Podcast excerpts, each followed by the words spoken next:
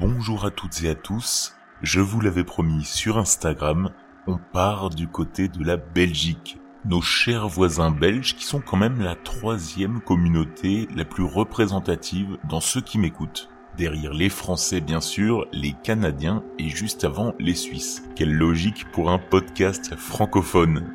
Comme je vous le disais, on traverse la frontière pour aller à Bruges. Est-ce que certains d'entre vous la connaissent? Eh bien franchement, vous risqueriez de manquer quelque chose. C'est une jolie ville à l'ambiance médiévale de quand même 120 000 habitants.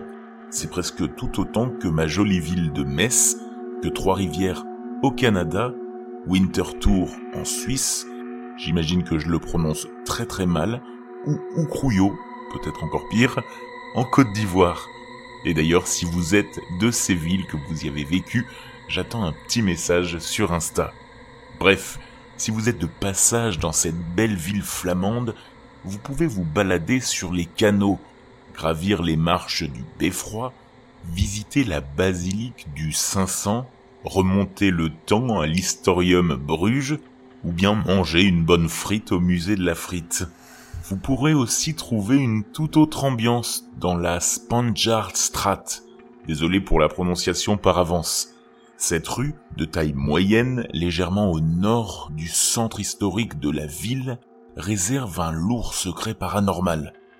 Il s'y trouve une maison appelée Den Noot Gots. Une catastrophe la prononciation décidément, mieux connue des Brugeois sous le nom de la maison hantée. Cette demeure, haute et parsemée de fenêtres verticales, était autrefois un couvent. La maison de cette histoire est un bâtiment de la fin du Moyen Âge, datant des 15e et 16e siècles. Elle se trouve à l'angle de la Spanjaardstraat et de la Kortewinkel. Elle a été reconstruite en 1616 sur ordre du marchand espagnol Francisco de Peralta. De l'autre côté de la rive, séparé par la Reille, se trouvait le monastère des Pères Augustins. On raconte que dans un passé lointain, les deux propriétés étaient reliées par un couloir souterrain. Même si, en général, les pères n'avaient pas besoin de ce couloir. Ils se rendaient régulièrement au couvent par le pont pour dire la messe et entendre les confessions.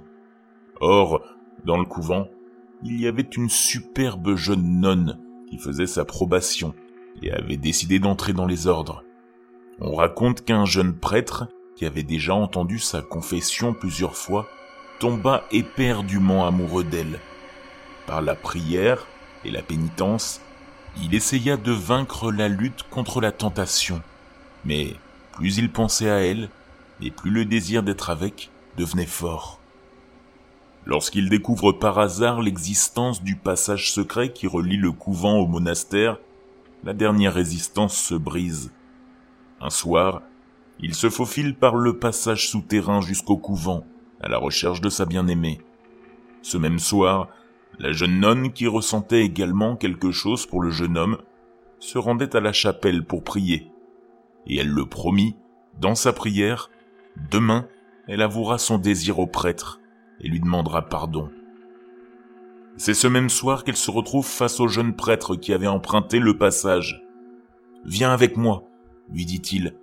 Fuyons tous les deux le monastère et commençons une nouvelle vie ensemble.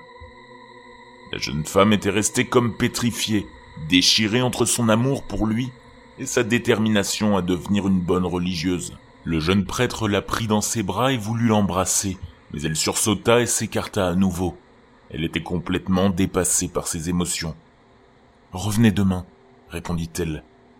Pendant des jours et des jours, le jeune prêtre vint voir sa bien-aimée par le passage souterrain. Plus il la voyait, son désir grandissait. Mais la jeune fille avait beau prier le Seigneur de faire le bon choix, elle n'arrivait pas à se décider. Cela le rendit si désespéré que son désir se transforma en colère. Une nuit, il la poignarda, prit son cadavre et s'enfuit. Lorsque les sœurs se réunirent pour la sainte messe le lendemain matin, sa disparition fut constatée. On ne trouva plus jamais de traces, ni de lui, ni d'elle. Il semble bien que depuis lors la demeure soit ensorcelée. Quelque temps plus tard, dans le couvent, après la tombée de la nuit, on vit deux silhouettes fantomatiques errer en émettant des gémissements déchirants. Les apparitions fantomatiques étaient si effrayantes que les nonnes quittèrent les lieux quelque temps plus tard et trouvèrent refuge ailleurs. C'est ainsi qu'est née une histoire sinistre qui a circulé dans toute la ville jusqu'à aujourd'hui. On rapporte que la nuit, une silhouette blanche comme neige aux lèvres marmonnantes déambule dans le bâtiment vide. D'autres aperçoivent la silhouette d'un prêtre au visage sinistre. Tous deux ne semblent jamais gênés par des murs ou des portes fermées. On ne les voit jamais ensemble et c'est toujours à minuit que les silhouettes disparaissent. Des centaines d'années plus tard, la maison restée vide a été occupée par la famille anglaise Unlack. Ils racontèrent à leurs amis et à leur famille qu'ils croisaient régulièrement des fantômes, ce qui rendit l'histoire encore plus impressionnante. La légende n'en serait-elle pas une?